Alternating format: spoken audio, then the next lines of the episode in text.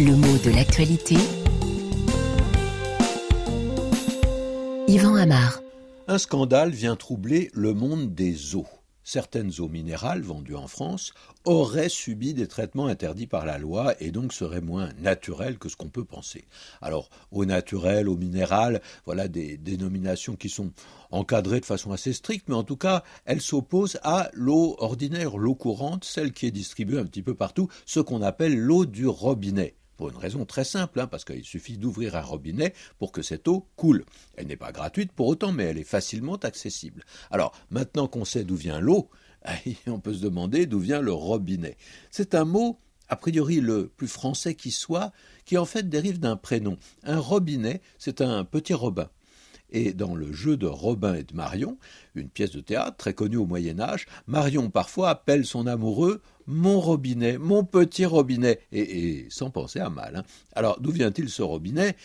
Est-ce que l'inventeur de cet ingénieux dispositif de plomberie se serait appelé Robin? Non. Mais jadis, souvent, le tuyau d'une fontaine, qu'on pouvait ouvrir ou fermer, était orné d'une tête de mouton. Et à cette époque, la majorité des animaux qu'on connaissait bien étaient associés à un prénom. L'âne, c'était Martin, l'ours, c'était Brun. Le goupil, c'était Renard, qui va d'ailleurs détrôner le nom générique de Goupil. Euh, maintenant, on ne parle plus de Goupil, on ne parle plus que de Renard.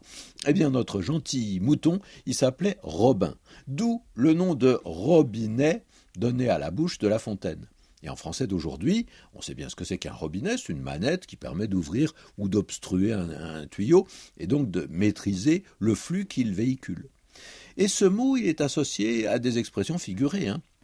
Par exemple, on dit ouvrir ou fermer le robinet des subventions, c'est-à-dire accroître ou réduire, par exemple, l'attribution d'argent qui va à des associations ou à des particuliers. Cette image, elle est fréquente quand on évoque une subvention, une pension, de l'argent qui transite, quoi, qui est attribué à quelqu'un, mais qui n'est pas un salaire, euh, qui rétribue un travail dans le cadre d'un contrat clairement défini.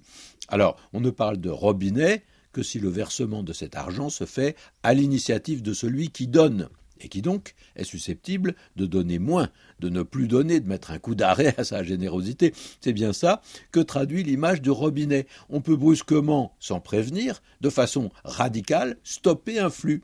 On ferme une vanne, c'est-à-dire qu'on bouche le tuyau qui permet cet écoulement, et on dit par exemple on m'a coupé les vivres, cela revient à peu près au même.